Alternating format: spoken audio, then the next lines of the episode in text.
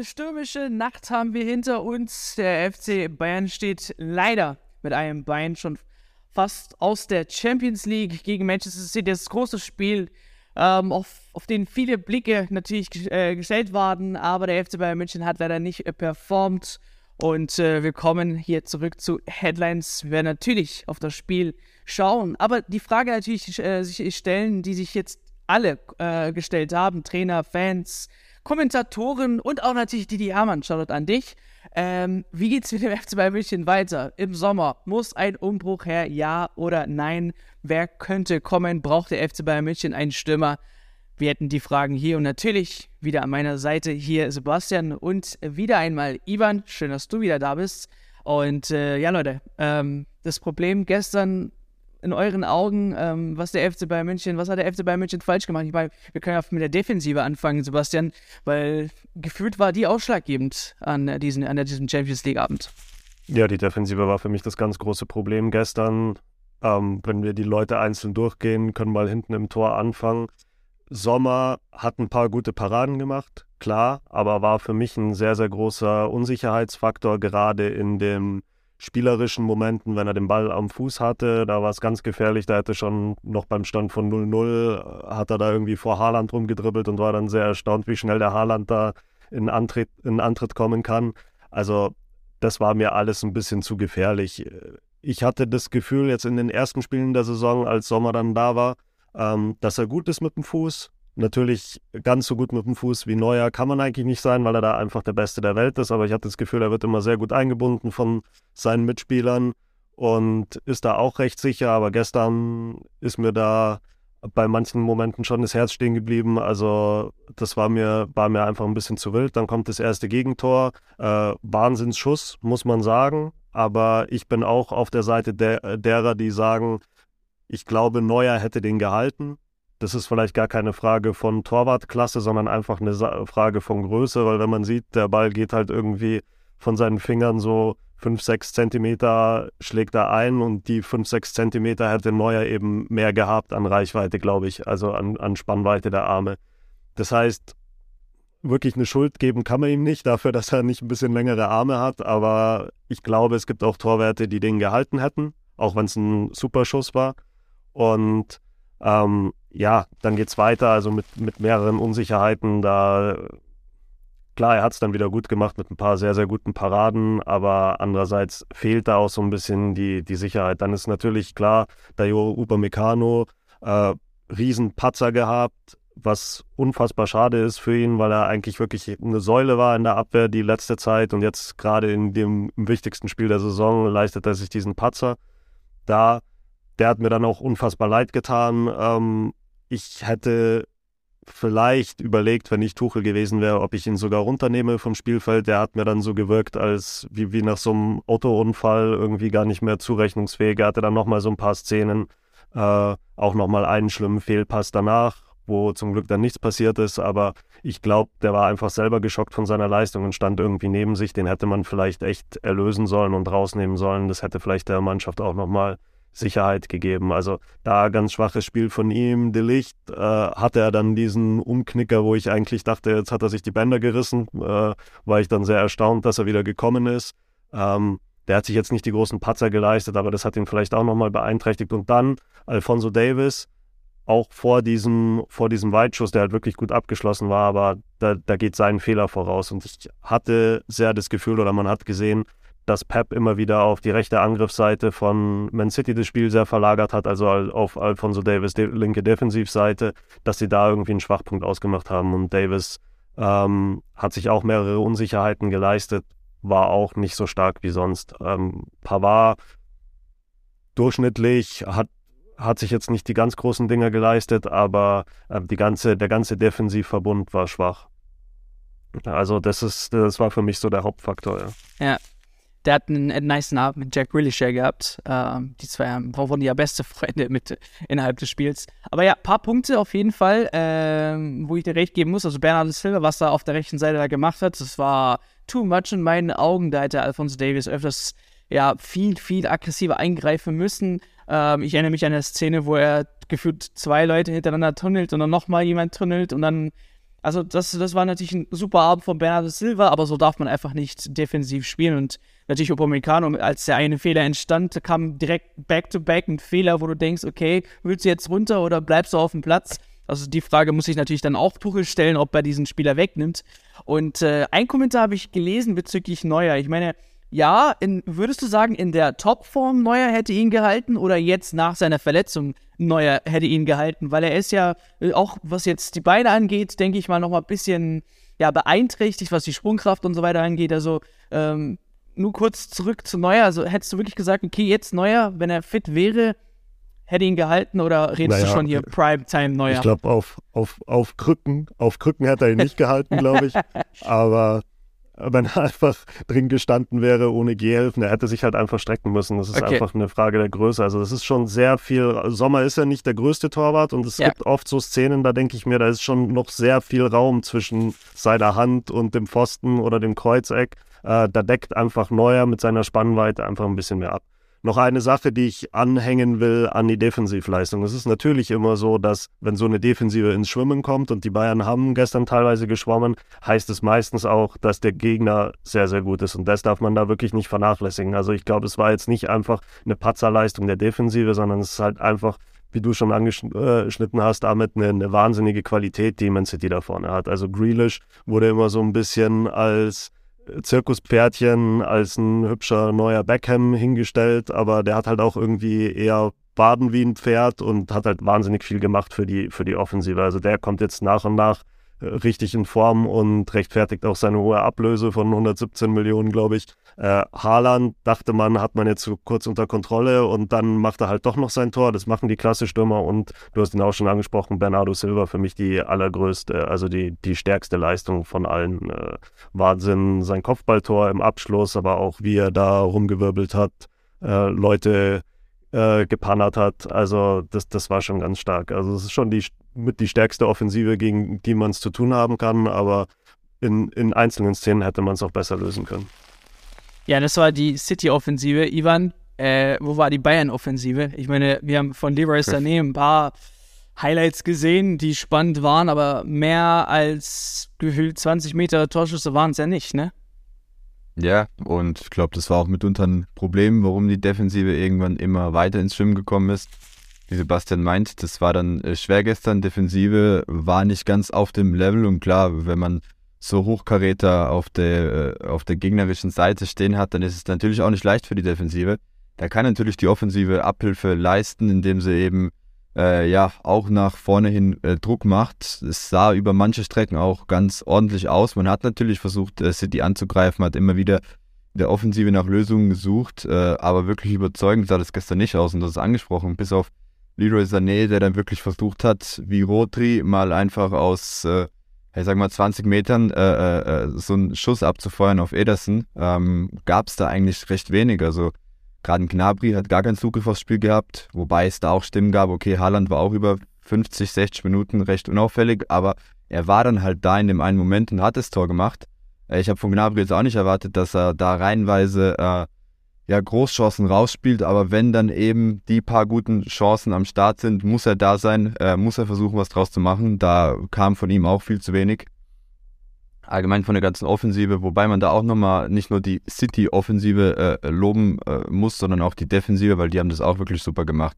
Man hat das Mittelfeld oder die Mitte äh, der Bayern komplett ausgenommen, heißt Jamal Musiala war wirklich, hat keine Chance gehabt viel ging dann irgendwann über die Flügel der Bayern und da hat man auch gesehen, dass Koman gegen Ake nicht wirklich eine Lösung hat. Er hat es immer wieder äh, versucht mit schnellen Dribblings, aber äh, ja, Ake war da wirklich auf äh, Schritt und Tritt jedes Mal ähm, ja, mit, mit Koman dabei, äh, hat ihn wirklich den ganzen Abend äh, lang ja, super begleitet und ja, im Endeffekt war das wirklich ein super Zusammenspiel von Defensive und Offensive von City.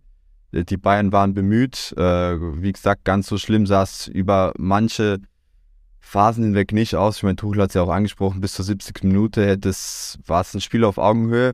Äh, als neutraler Betrachter hätte man das eventuell so sehen können. Ich meine, viele sprechen ja auch von einem Sonntagstor, Sonntagsschuss von Rodri.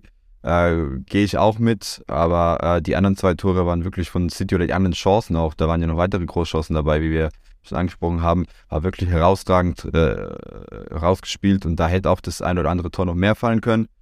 Äh, was wir von unserer Seite aus, von der Bayern-Seite aus nicht behaupten können, heißt, da gab es viel zu wenig ernsthafte Chancen, wo man jetzt sagen kann, okay, wir hätten wirklich zwei, drei Treffer machen können und da war jetzt Ederson der, der super pariert hat. Man kann wirklich vielleicht nur ein, zwei Szenen aufzählen, wo es mal so richtig gefährlich geworden ist.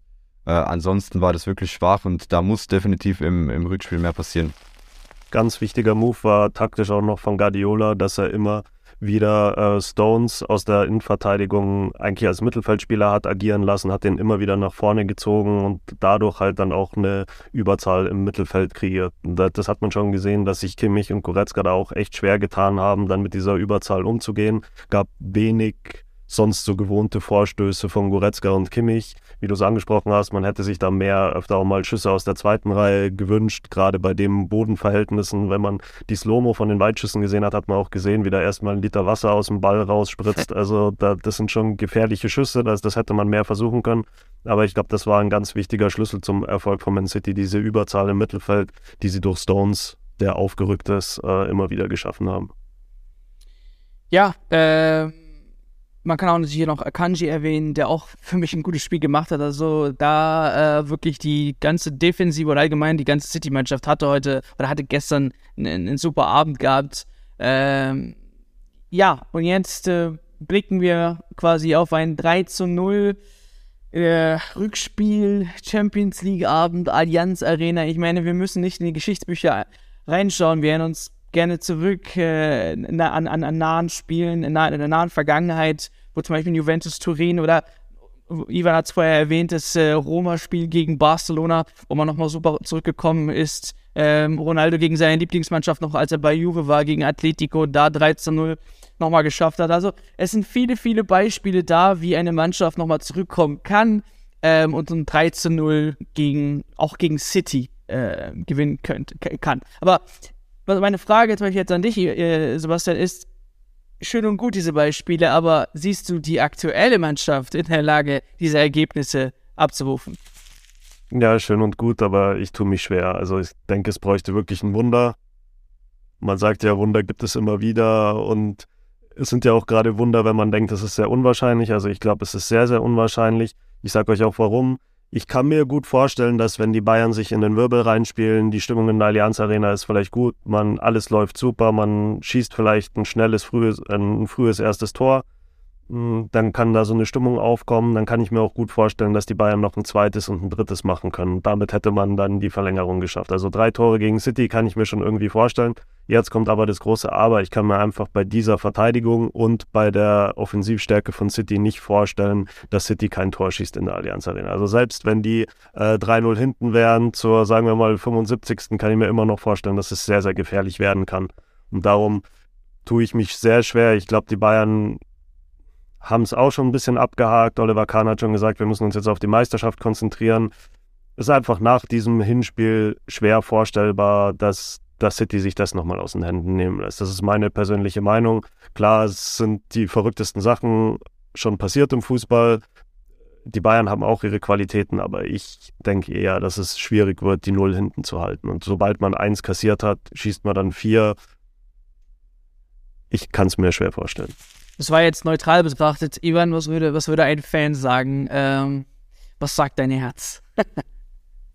ja, du hast es angesprochen. In der Vergangenheit gab es schon diese Comebacks. Ich kann mir auch vorstellen, dass man in der Allianz Arena, dass gerade da eben so, so eine Story äh, äh, äh, ja, geschrieben werden kann. Ähm, aber dafür muss einfach viel mehr von den Spielern kommen. Äh, gestern, mal abgesehen von der Qualität von City, äh, finde ich, hat man zum ersten Mal auch so einen gewissen Hunger bei dieser Guardiola-Mannschaft gesehen. In den letzten Jahren sind sie ja doch dann immer recht unglücklich rausgeflogen und war nicht wirklich so kämpferisch, heißt die Qualität war da, aber der Hunger war nicht da. Und gestern fand ich was einfach das komplette Gegenteil. Heißt, da war Qualität und Hunger da, man hat wirklich gesehen, dass jeder Einzelne wollte. Und in München hat man nicht wirklich so das Gefühl gehabt, als ob man da äh, 110 Prozent gibt. Äh, und ich hoffe einfach, dass man das in München in der Allianz Arena ändert, heißt, sich da wirklich in jeden Ball reinschmeißt, nach vorne äh, alles macht, äh, die Duelle sucht, die Duelle gewinnt und ja, wirklich die heimische Kulisse da die Spieler auch so ein bisschen beflügelt.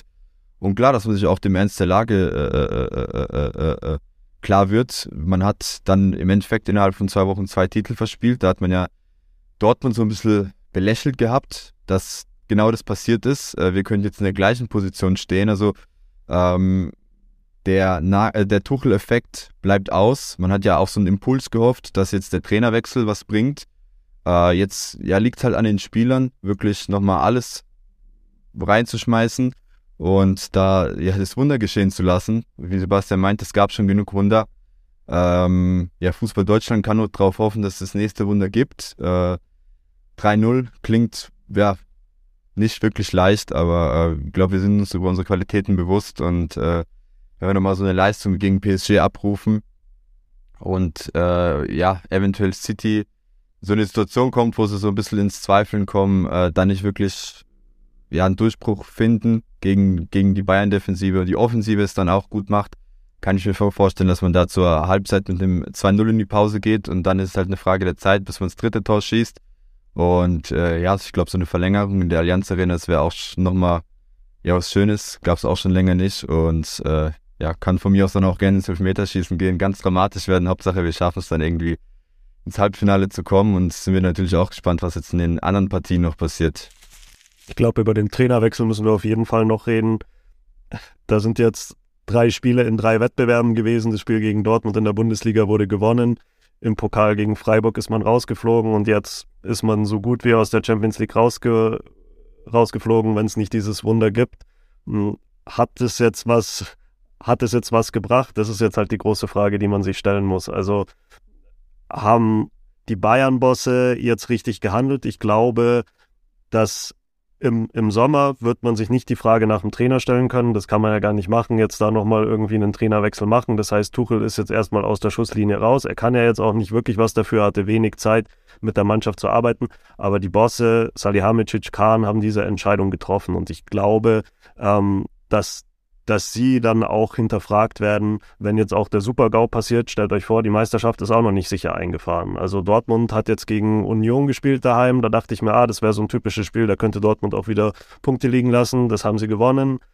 Die Bayern sind auch nicht so sattelfest. Also in der Bundesliga kann man auch nochmal die Meisterschaft verspielen. Und stellt euch dann mal vor, jetzt wurde, wurde Tuchel geholt, um den äh, um zu sagen, okay, wir wollen die Meisterschaft sichern und wollen auch noch in den anderen Wettbewerben möglicherweise das Triple machen. Und jetzt ist nach zwei Wochen Tuche eigentlich nur noch ein Wettbewerb drin und der ist genauso in Gefahr, wie er vorher war oder vielleicht ein bisschen weniger nach dem, nach dem Dortmund-Sieg. Also ich glaube, das wird jetzt nochmal eine ganz, ganz interessante Situation, gerade im Sommer. Ähm, man muss sicherlich sich über neue Spieler Gedanken machen, weil das wird die einzige Möglichkeit sein, für die Bosse jetzt nochmal da das Ruder rumzureißen. Ich glaube, man hat so ein bisschen an eine Wunderheilung gedacht. Ich habe es letztes Mal schon gesagt, ich glaube, der Kader ist nicht ganz ideal zusammengestellt von Salihamidzic. Äh, jetzt hat man nochmal irgendwie durch so, auf so, ein, so, eine Wunderheilung gehofft durch einen neuen Trainer. Das hat jetzt äh, nüchtern betrachtet nicht funktioniert und jetzt muss man schauen, äh, was kann man im Sommer nochmal machen, sonst wird wirklich langsam die Frage nach den Bossen gestellt werden, denke ich mir. Ja, auf, äh, auf dem Umbruch im Sommer oder Umbruch in Anführungszeichen kommen wir gleich. Äh, noch, paar, noch zwei Sachen, wo ich anknüpfen wollte. Also, wenn man wirklich es schafft, gegen City im Rückspiel zu gewinnen und weiterzukommen, dann äh, hat man auch die größten Chancen, die Champions League zu gewinnen, weil viele gute Mannschaften bleiben nicht übrig. Also man bekommt wirklich hier den schwersten Gegner jetzt in der Champions League äh, im, im, Viertelfinale. Äh, und die übrigen, ja, ähm, vielleicht ein kleiner Freifahrtschein. Klar geht's dann eben gegen ja die Madrilenen oder Chelsea. Also äh, da sieht's auch nicht einfacher aus, aber für mich sicherlich ein einfacheres Spiel als das gegen Manchester City. Und äh, ja, Hier muss man aber ganz vorsichtig sein, Amit. Ich glaube schon, dass man sich jetzt leicht in die Tasche lügen kann und jetzt noch irgendwelche Gedankenszenarien aufbauen kann, wo man sagt, naja, wenn dies passiert und wenn wir das Spiel gewinnen und wenn wir dann noch hier gewinnen dann haben wir die Champions League gewonnen. Ich habe auch so ein bisschen die Sorge, dass es nicht nur du machst, sondern dass es vor allem auch Tuchel macht. Der hat jetzt nach dem Spiel gesagt, ah, ich habe mich schockverliebt in meine Mannschaft und ja. die Leistung wurde mir persönlich ein bisschen zu schön geredet. Klar, man hat gut mitgehalten, das erwarte ich aber auch von dem Champions League Viertelfinale, dass sich da eine Mannschaft nicht auswärts komplett auseinandernimmt teilnehmen lässt.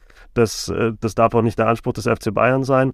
Und jetzt hat man halt trotzdem 3 zu 0 verloren und ist einfach, wenn man nüchtern das Ergebnis betrachtet, so gut wie raus. Und Ich glaube, da machen die Verantwortlichen, könnten einen ganz großen Fehler machen. Mich wundert es auch von Tuchel. Klar, er kann jetzt nicht gleich draufhauen, aber da waren mir die Aussagen ein bisschen zu romantisch jetzt nach dem Spiel. Ich bin gespannt, wie es sich dann anhört, wenn man raus ist aus, ja. aus der Champions League. Dann wird man sich nochmal komplett auf die Meisterschaft konzentrieren. Aber wenn dann nochmal Punkte verloren gehen, äh, dann ist, ist wirklich, dann brennt es an der, an der Allianz Arena und an der Sebener Straße. Und, und, ich denke, das muss dir natürlich auch bewusst gewesen sein, dass sie einen Trainer holen in dieser Phase, wo es eben jetzt drei Wettbewerbe gibt, bei denen man wirklich alles äh, ja, entweder verkacken kann oder eben einen, einen, super Abend hat und in jedem Wettbewerb noch dabei ist. Also das muss dir hier schon bewusst gewesen sein, dass ich, wenn ich jetzt einen Trainer hole, der könnte im DFB-Pokal rausfliegen, gegen City wird es nicht einfach, könnte ich auch rausfliegen und ich muss mir auch dann eingestehen, okay, das passt so, ich stehe hinter meiner Entscheidung und fertig. Und äh, wir haben es ja letzte Woche auch schon erwähnt, dann wären vielleicht sogar mal die Vorstände dran, also oder irgendwelche Direktoren dran oder Karl oder Brazzo, also da müssten auch andere Namen dran glauben als jetzt nur der Trainer. Aber um jetzt auf diesen Punkt zu kommen, okay, diese Mannschaft ist vielleicht nicht ready und im Sommer müssten, äh, müssten wir vielleicht was machen, Sebastian. Ähm, wo, wo startet der Umbruch? Wo hört der auf? Ist es nur wirklich diese Stürmer, Stürmer-Sache, die jetzt momentan debattiert wird im Netz? Nicht nur, aber wenn es einen Umbruch gibt, und davon gehe ich aus, dann muss der Umbruch ganz vorne losgehen und zwar in der Mittelstürmerposition. Also das hat man gestern auch wieder gesehen. Es war schon immer ein Problem in in der Vergangenheit, da hat man immer gesagt, Mist, immer wenn die großen Spiele kommen, ist Lewandowski irgendwie verletzt oder gesperrt, da waren immer irgendwelche Sachen und dann hat ein Mittelstürmer gefehlt, äh, wenn es wichtig wurde. Jetzt haben wir das wichtigste Spiel. Es gibt sowieso schon keinen Superstar-Mittelstürmer. Jetzt hat Choupo-Moting ein paar gute Spiele gemacht und jetzt fehlt der auch in diesem Spiel. Also da sieht man, dass der Kader einfach allein nominell zu dünn besetzt ist und auch von der Qualität zu dünn besetzt ist. Also ich bin mir sehr, sehr sicher, dass es ein starken, einen Weltklasse-Mittelstürmer braucht. Und äh, da werden ja jetzt schon Namen genannt. Ich denke, es äh, versteift sich jetzt so ein bisschen auf drei Namen. Erstmal Randall Kolumyani von Eintracht Frankfurt. Da wurde ja gesagt, dass Nagelsmann jetzt nicht der große Fan war. Jetzt bei Tuchel wird das Thema wohl, wohl wieder interessanter. Ähm, der heißeste Kandidat ist für mich Victor Osimhen von äh, Napoli wirklich einer der stärksten Stürmer der Welt zurzeit. Da finde ich es interessant, dass es jetzt die letzten Tage äh, Meldungen gab, dass die Bayern da, dass er Interesse hätte, zu den Bayern zu kommen, dass er sich vorstellen kann. Und dann wird es eine Frage des Preises und dann halt Harry Kane. Da haben wir schon wirklich öfter drüber geredet. Ich glaube, da hat sich die Situation nicht grundlegend geändert. Äh, der wird teuer, aber ist ein klasse Mann. Wenn wir jetzt nochmal zurückgehen auf Ossiman, ich glaube, das wäre auch die Nummer eins Lösung für die Bayern, auch vom Alter her. Äh, ist jünger als Harry Kane, wäre wahrscheinlich die gleiche Preisklasse, schießt in Italien alles kaputt, äh, hat auch in der Champions League getroffen, einige Tore erzielt. Wir werden ihn jetzt dann auch noch sehen, weiterhin, ist noch drin mit Napoli. Also, ähm, das wäre schon einer, der, mit dem man sich beschäftigt. Ich glaube auch, dass dass man sich wirklich beschäftigt. Das heißt, der Mann hat angefragt und der hat gesagt, er kann sich Bayern sehr gut vorstellen. Und jetzt ist halt eine Frage des Preises. Äh, da wird man dann zu tun haben mit Aurelio De Laurentiis, dem Präsidenten von Napoli. Und das ist kein, kein einfacher Verhandlungspartner. Also der lässt sich ungern über den Tisch ziehen. Napoli steht finanziell ganz gut da. Also die, die können pokern. Die müssen jetzt nicht jeden Euro nehmen, den sie irgendwie hinterhergeworfen kriegen. Das heißt, da muss man mindestens mit 100 Millionen rechnen zahlt man 100 Millionen. Das war jetzt immer so die Schallmauer in den letzten Jahren. Da wurde ein paar Mal gesagt, oh, da muss schon einiges passieren, dass wir 100 Millionen für einen Spieler bezahlen. Aber jetzt ist ja auch einiges passiert. Und man muss immer dran denken, man hat auch für einen Abwehrspieler, für Lucas Hernandez, äh, 85 Millionen gezahlt. Das ist dann auch nicht mehr so weit weg. Und wenn man dann wirklich sagt, okay, man kriegt einen der stärksten Stürmer der Welt, auch einen, wenn der funktioniert, und davon gehe ich aus, ähm, der dann wirklich Tore schießt, auch auf internationalem Niveau. Viele äh, Premier League Clubs wollen Ossiman auch. Dann wäre das, glaube ich, auch wert. Und dann kann ich mir vorstellen, nach dieser Saison, wo man jetzt schon die Trainerkarte gezogen hat, wo man auch teure Transfers gemacht haben, die jetzt aber auf Champions League Niveau auch nicht so eingeschlagen sind. Äh, ich meine damit vor allem Sadio Mané äh, dass man jetzt nochmal sagt, okay, jetzt nehmen wir richtig Geld in die Hand und lösen diese Stürmerfrage ein für alle Mal, zumindest für die nächsten vier, fünf, sechs Jahre. Ähm, was ich auch interessant finde, gestern hat es auch äh, Brazzo bestätigt, man war wohl sehr nah dran an Haaland war wohl bereit, ihm 35 Millionen im Jahr zu zahlen. Da hat man mal gesagt, die Bayern werden nicht mehr als 20 Millionen für einen Spieler zahlen, vielleicht 25. Das wäre dann nochmal mehr, als man Lewandowski gezahlt hat, der 20 gekriegt hat. Und jetzt kommt raus, okay, die wären sogar bereit gewesen, für Haaland 35 Millionen im Jahr zu zahlen. Das heißt, die Bayern sind schon bereit, wenn sie einen Spieler mögen und äh, hinter einem Spieler stehen, da auch wirklich Geld in die Hand zu nehmen. Zusätzlich darf man auch nicht vergessen, dieser ganze Trainerwechsel hat die Bayern jetzt auch 50 Millionen gekostet. Ist nicht viel dabei rausgekommen bisher, aber wenn man wirklich bereit ist, für so einen Trainerwechsel mitten in der Saison insgesamt 50 Millionen in die Hand zu nehmen, warum soll man nicht für einen Topspieler auch 100 Millionen zahlen? Ja, ich glaube, die beißen sich momentan hart in die Faust, was Haaland angeht. Ähm, diesen Beitrag haben, wir auch schon veröffentlicht auf fcbinsight.de auf Instagram, was für eine Summe da zusammenkommt, 250 Millionen. Also unglaublich, ähm, dass der FC Bayern München da dann leer ausgegangen ist bezüglich Haaland. Ähm, aber Victor Osimen, Kolumwani oder wer es auch immer wird, 100 Millionen, 80 Millionen.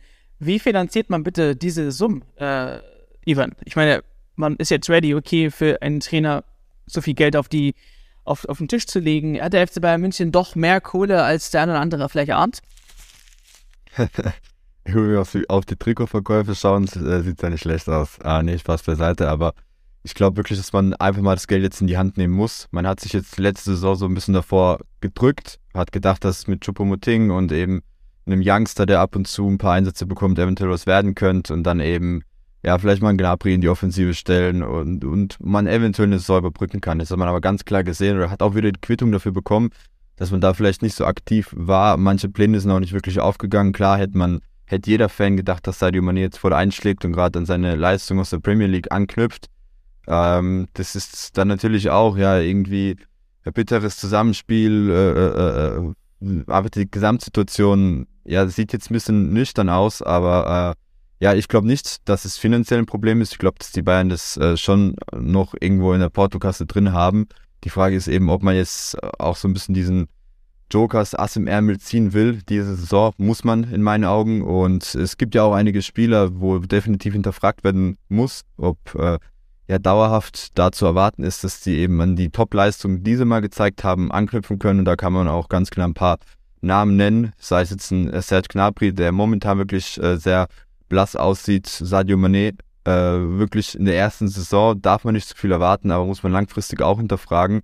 Äh, gestern hatten ja vermehrt Kommentare auf Twitter gelesen, dass da teilweise ja 40 Millionen Euro Gehalt auf dem Platz standen, aber nicht viel bei rumgekommen ist, weil man jetzt Gnabry und Mané nimmt. Und äh, ja, Leroy Sané sah jetzt unter Tuchel die ersten drei Spiele ganz gut aus, aber natürlich hat man sich bei ihm auch mehr erhofft, damals, als er zum FC Bayern München gewechselt ist. Das sind alles Namen. Also das ist wirklich Hochkaräter, äh, gehaltstechnisch mega Ablösen damals gezahlt und mit denen kann man natürlich auch mega Ablösen erzielen. Heißt, da wird es bestimmt einen Premier League-Verein geben, der bereit ist, auch für die viel Geld hinzulegen.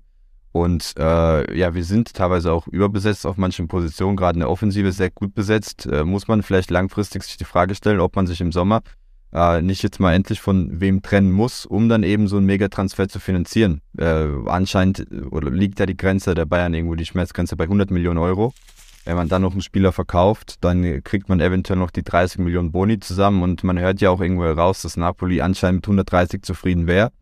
Äh, ich bin der festen Überzeugung, dass da Brazzo wieder ein super äh, Argument, Lösung findet. Äh, ist er ganz geschickt in den Verhandlungen, auch wie er das mit äh, Delicht gelöst hat und äh, sonst mit den Transfers jetzt in der äh, nahen Vergangenheit. Heißt, ich glaube, da wird man sich definitiv darauf einigen können, weil Napoli eben weiß, dass er gehen wird. Die Frage ist es nur zu wem und wie viel man eben abrufen kann. Und wenn man da eine interessante Konstellation hinbekommt für beide Parteien, dass eben Napoli am Ende die Ablöse bekommt und die Bayern äh, einen 1A-Stürmer, muss man den Weg gehen. Äh, und ja, dann sieht das Ganze schon besser aus. Dann haben wir einen Top-Stürmer, haben mit äh, Chupomoting, der jetzt auch verlängert wurde, ein super Backup mit äh, Tell, eben einen Spieler, der dann auch super herangeführt werden kann. Ich bin nicht der Meinung, dass man ihn gestern ins kalte Wasser hätte schmeißen sollen, dass es großen Impact gegeben hätte, wenn er jetzt gespielt hätte. Gab ja auch immer wieder die Theorien, hey, bring doch einfach mal einen 19-Jährigen, kann man ja nichts falsch mitmachen. Äh, auch der falsche Ansatz. Ähm, Deswegen, es braucht jetzt einfach mal diese Investition für die nächsten Jahre. Wir haben es bei Lewandowski gesehen. Ich habe jetzt nicht mehr ganz auf dem Schirm, wie lange er eben in München war, aber ich glaube, es waren ja sechs, sieben Saisons. Äh, und das Geld muss man jetzt in die Hand nehmen. City hat es richtig gemacht, hat mit Haaland wirklich ja, für die Zukunft vorgesorgt. Und das hat man gestern natürlich auch in dem Spiel dann gesehen. äh, dass das super funktioniert hat oder allgemein über die Saison hinweg schon wirklich das super aufgeht. Äh, Haaland äh, schießt wirklich ja alles klein in der Premier League und auch in der Champions League ist er super unterwegs. Äh, von daher, die Bayern brauchen wieder einen klassischen Stürmer und hier kann man jetzt zuschlagen, es gibt glücklicherweise doch mehr Optionen, als wir uns vielleicht zu Beginn der Saison äh, ja, erwünscht haben und äh, es gibt ja auch noch ein paar andere Namen wie Vlahovic, wo er eventuell auch nochmal zum Thema werden könnte. Heißt, es gibt definitiv Kandidaten auf dem Markt äh, und äh, die große Frage, ob man das Geld in die Hand nehmen will, darf man sich gar nicht stellen. Man muss es einfach machen und dann nächste Saison voll angreifen, weil ja, wir fliegen jetzt vielleicht im Viertelfinale raus und da äh, fehlen natürlich schon einige Millionen in der Champions League, wo man eigentlich irgendwie auch schon fest mit gerechnet hatte. Im DFB-Pokal fehlen jetzt auch nochmal einige Millionen. Äh, auf die man verzichten muss, dadurch, dass man jetzt schon rausgeflogen ist. Heißt im Endeffekt reden wir dann hier vielleicht von der Summe, äh, die man ja nächste Saison dann eben locker einspielen kann, indem man dann die Ziele erreicht, die man sich als FC Bayern München steckt. Und das ist ja ganz klar dann das Triple zu gewinnen. Also es bedarf einer Brazzo Masterclass vielleicht zum Schluss noch. Sebastian, hast du da einen Tipp an Brazzo? Oder wen würdest du, welchen Namen würdest du streichen? Du meinst, wenn ich holen würde?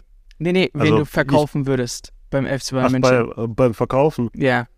Naja, ich, es ist schwer nach so einer Leistung gestern, weil ich habe Leroy Sané eigentlich ganz stark gesehen. Ich habe aber das Gefühl, dass Leroy Sané gerade nicht ganz zufrieden in München ist, auch aus privaten Gründen. Seine Familie wohnt jetzt woanders.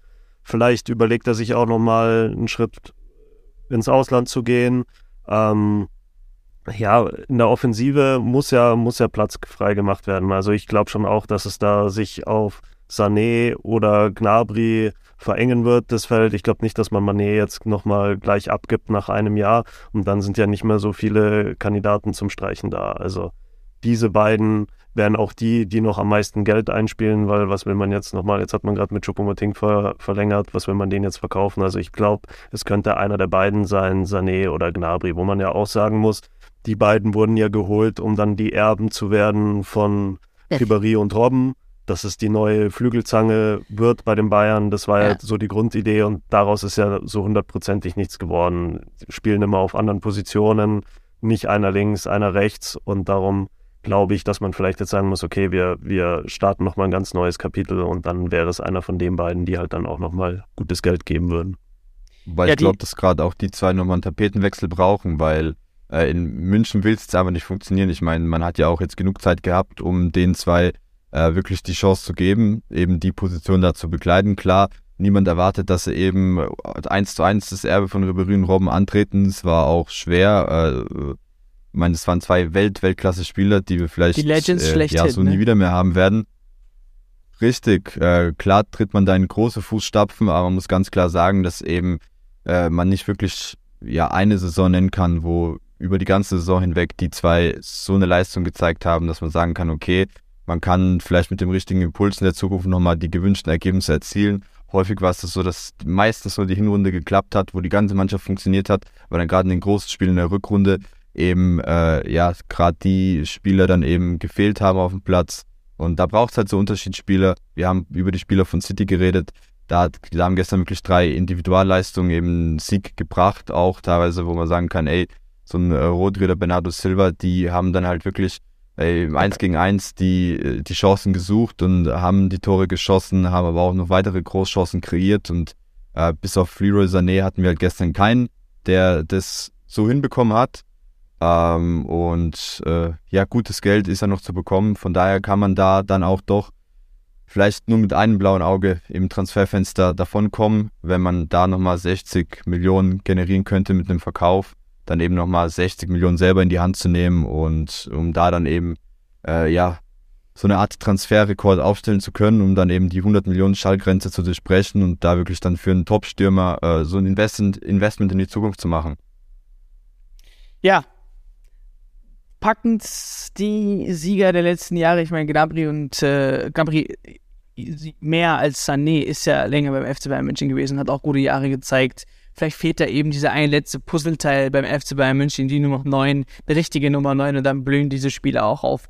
Ihr seht, es gibt viel Diskussionsbedarf. Lasst, euch, lasst uns mal gerne eure Meinung aber zu diesem Thema in den Kommentaren. Ich denke, dort diskutieren wir auch gerne weiter. Und nächste Woche, als es dann wieder soweit, natürlich Headlines Und wer weiß, Sebastian, vielleicht freuen wir uns dann über ein Halbfinale-Spieleinzug oder wir sitzen dann hier und sagen, okay, alles bestätigt, was wir eigentlich in der letzten Folge gesehen haben.